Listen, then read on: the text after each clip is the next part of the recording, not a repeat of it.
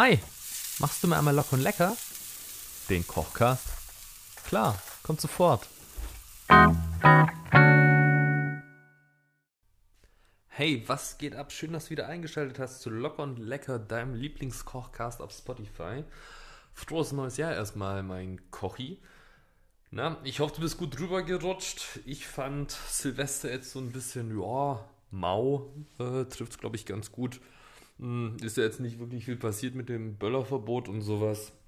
Naja, eigentlich ist es nur 2020 Teil 2. Schauen wir mal, wie es weitergeht. Aber lass uns doch mal optimistisch sein, dass dieses Jahr auf jeden Fall ein bisschen gechillter und entspannter wird als das letzte Jahr. Wir haben ja ein paar Learnings mitgenommen, wie wir mit der ganzen Situation umzugehen haben. So, und damit wir aber auch richtig schön fresh in 2021 starten können, habe ich mir gedacht, fangen wir doch mal mit einer sehr interessanten Suppe an, ähm, die ich mir ausgedacht habe. Und zwar ist es eine asiatische Erbsencremesuppe. So, ähm, ist jetzt, ja, was, was man vielleicht ein bisschen kennt, so eine Erbsencremesuppe, beziehungsweise normale Erbsensuppe, wie man es ja kennt mit Möhrchen und allem drin und so. Aber wir wollen jetzt einfach so eine richtig schöne, frische Grüne machen. Jo, und was brauchst du da dazu? Auf jeden Fall eben eine Dose junger Erbsen. Das sind dann, äh, ich glaube, so knapp 280 Gramm. Dann brauchst du 200 Gramm äh, gefrorenen Blattspinat oder Rahmspinat, eigentlich egal was da davon. Dann ähm, brauchst du ein paar Korianderblätter. Dann ähm, 200 Milliliter Kokosmilch 500 Milliliter Gemüsebrühe, dann einen Teelöffel grüne Currypaste, ungefähr 250 Gramm geschälte Kartoffeln, ähm, dann wie immer eine halbe Zwiebel, eine große Knoblauchzehe und dann noch eine halbe Zitrone. Und äh, gewürztechnisch Salz, Pfeffer, eben Koriander, was wir ja vorhin hatten. Und das war es auch schon. Eigentlich relativ easy, von den Sachen sehr, sehr basic, wie wir heute unterwegs sind. Dann brauchst du auf jeden Fall fürs Kochen ein gutes Schneidemesser. Dann eben ein Schneidebrett, wie wir es ja kennen. Dann ein Messbecher, um die Brühe abzumessen. Dann eine kleine Küchenwaage für die Kartoffeln eben, dass du auf 250 Gramm kommst. Ähm, Pfannenwender, Kartoffelschäler, Presse fürs Knoblauch und wenn du es auch hast, eine Zitronensaftpresse, damit du den frischen Zitronensaft rausziehen kannst. Ah ja, was ich vergessen, ein bisschen Öl und Butter im Zweifel. Damit du auch die Zwiebeln anbraten kannst, damit die schön aromatisch werden. Und ja, genau, mit was fangen wir denn dann an? Ähm, wir können das relativ schnell machen und äh, wenn wir parallel arbeiten, deswegen lass uns mal starten damit, dass wir eben äh, uns einen mittel, ah ja genau, dann brauchst du einen mittelgroßen Topf logischerweise und eine kleine Pfanne zum Anbraten, äh, damit wir das alles machen können. Und deswegen geht es gleich los mit kleine Pfanne auf dem Herd, mit ein bisschen Öl und Butter rein erhitzen und den großen Topf auch auf dem Herd. Und ähm, da mischst du jetzt gleich mal 500 Milliliter Milch mit äh, klarer Brühe rein. Also auf 500 Milliliter nimmst du dir zwei gehäufte Teelöffel klare Brühe und vermischt die. Kannst du entweder einen Schneebesen hernehmen oder einfach mit dem Kochmesser rein einmal durchrühren. Ist jetzt auch nicht so wild, wenn es einmal aufgekocht ist. Dann hat sich das auch. Aber das kann dann gleich mal hinten in den Topf. So damit sich das auch, damit das schon mal zum Kochen anfängt. So, dann Deckel drauf, wie gesagt. Dann äh, nimmst du dir eine halbe Zwiebel, schälst sie, schneidest sie eben in eine Hälfte, halbierst sie nochmal. Dann schneidest du eben diese, wie immer, von oben nach unten diese Strichis rein. Ähm, dass du dann quer dazu eben diese kleinen Würfelchen rausziehen kannst. Das solltest du ja mittlerweile auch schon richtig locker drauf haben.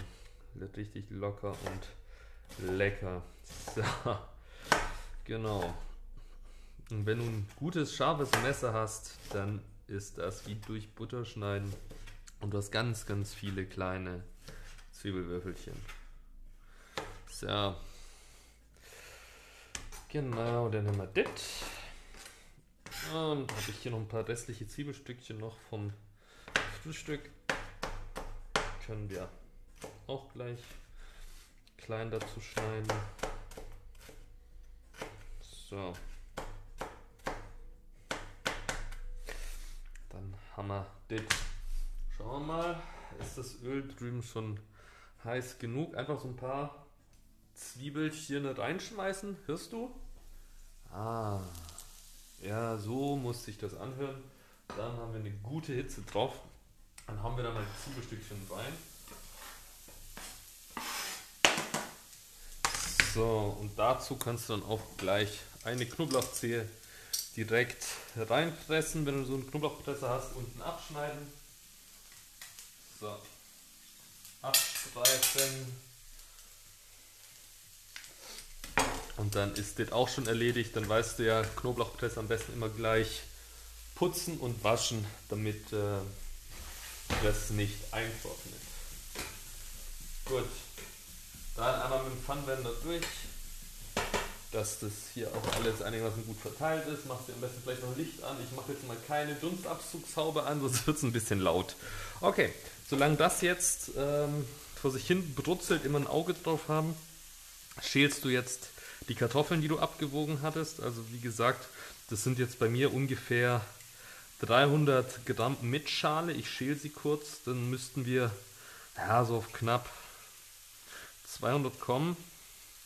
Lass uns auch einfach mal testen, wie gut mein Schälaugenmaß ist und ob man wirklich so viel Gramm verliert durch Schälen. Na, jetzt wo ich drüber nachdenke, ich glaube ja nicht, aber können wir ja gleich mal testen.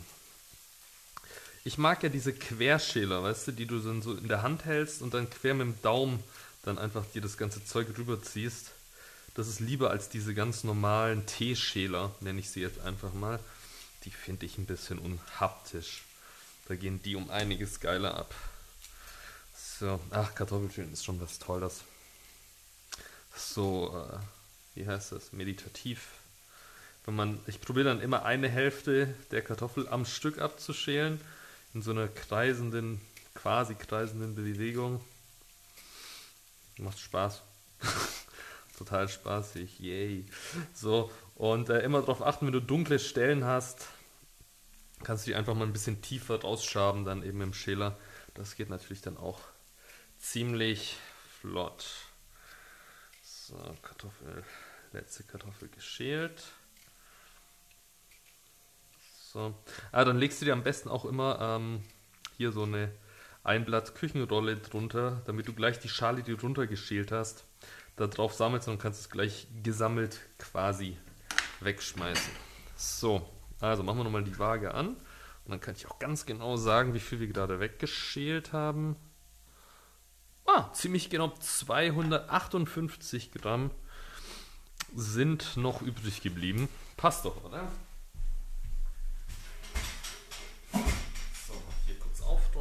Gut. Also dann nimmst du die her, halbieren, nochmal halbieren und dann in kleine Würfel schneiden, damit es gleich schnell durchgart im Topf. So.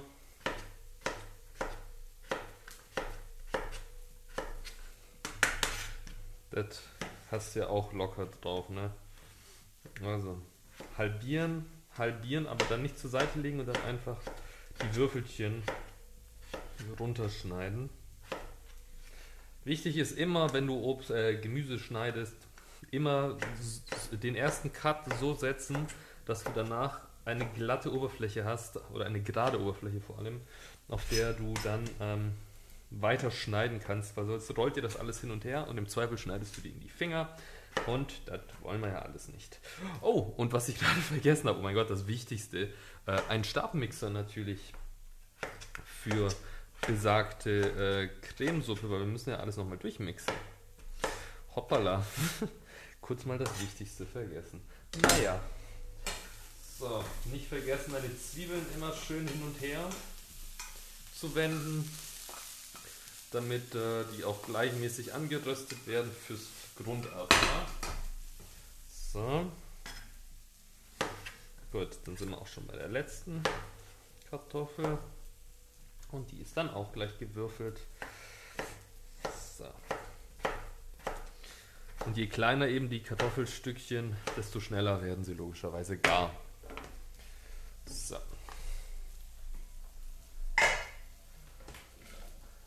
Die gibst du jetzt gleich in die kochende Brühe.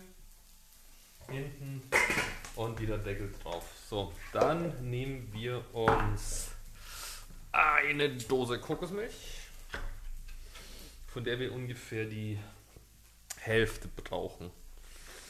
Ähm, ja, dann nehmen wir uns vielleicht noch einen Löffel, weil die doch, sich doch immer so komisch absetzt mit dieser dicken Masse.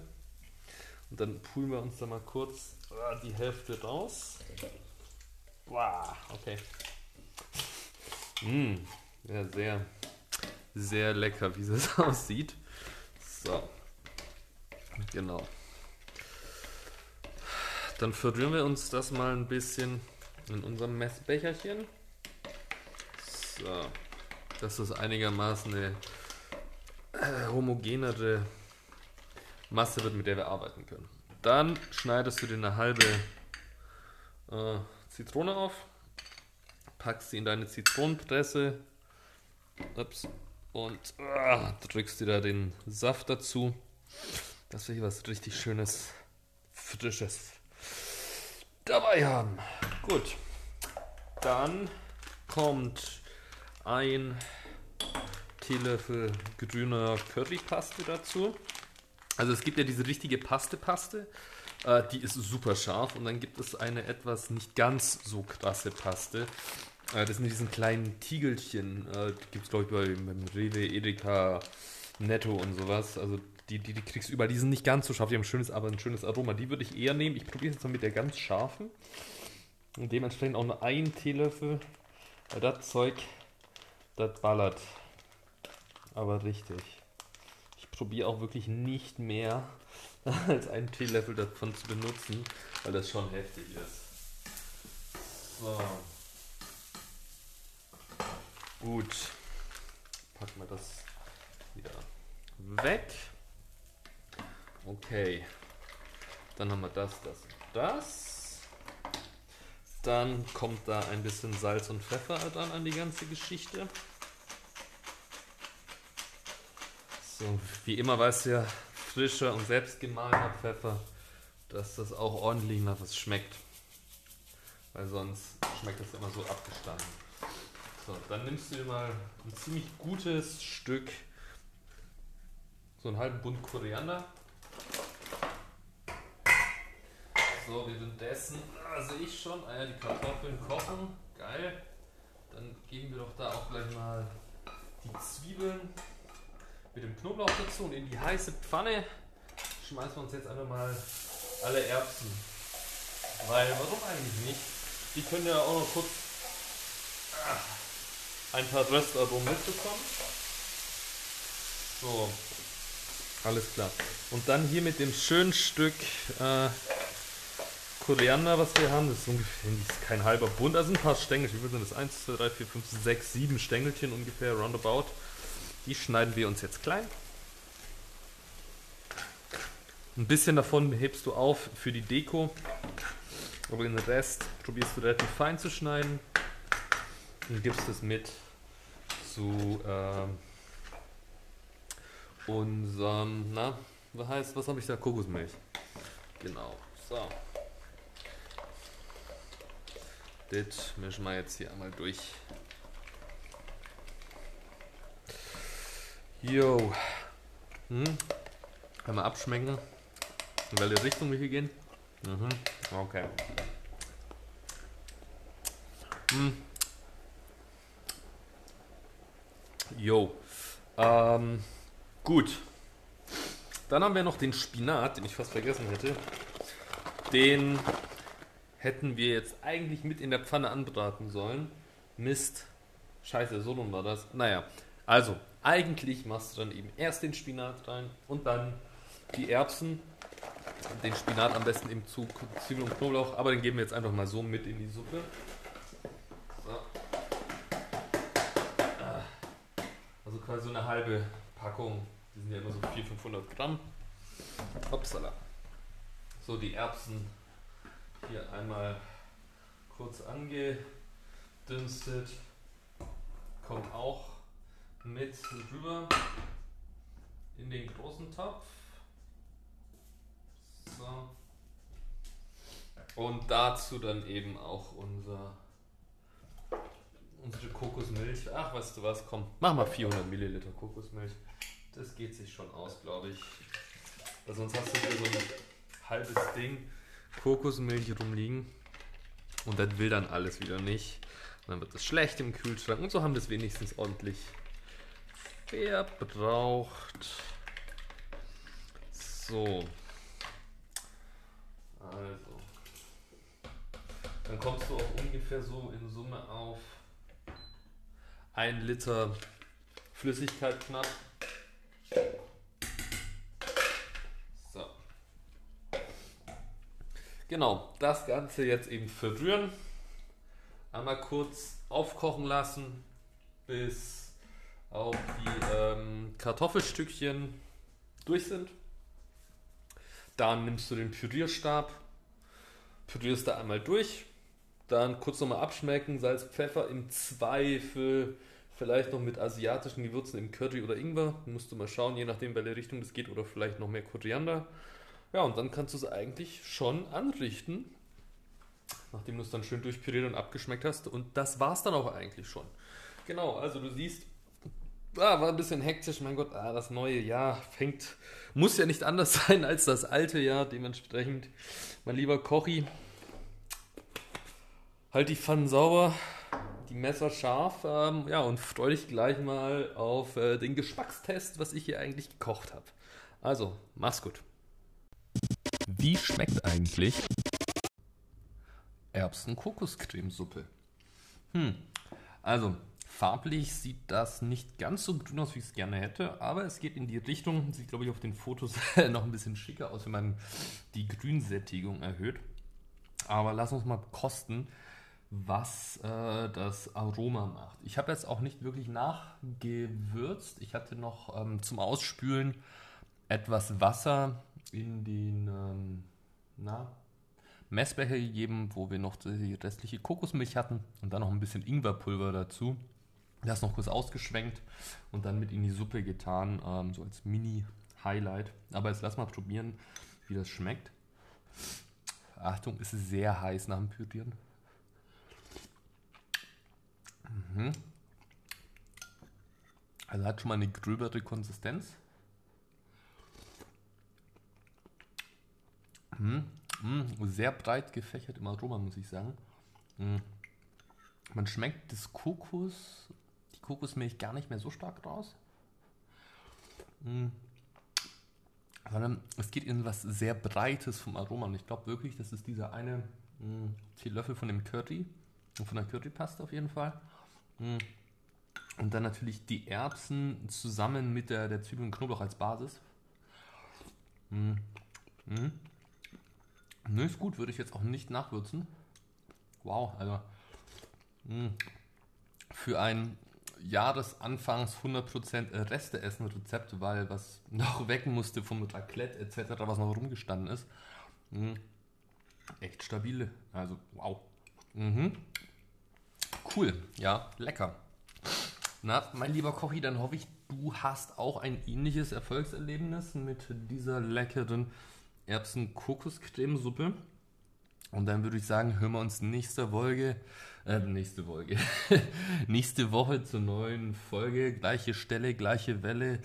Dein Lieblingskochcast auf Spotify locker und lecker. Also, halt die Pfannen sauber, die Messer scharf und wir hören uns nächste Woche. Bis dann. Ciao, ciao.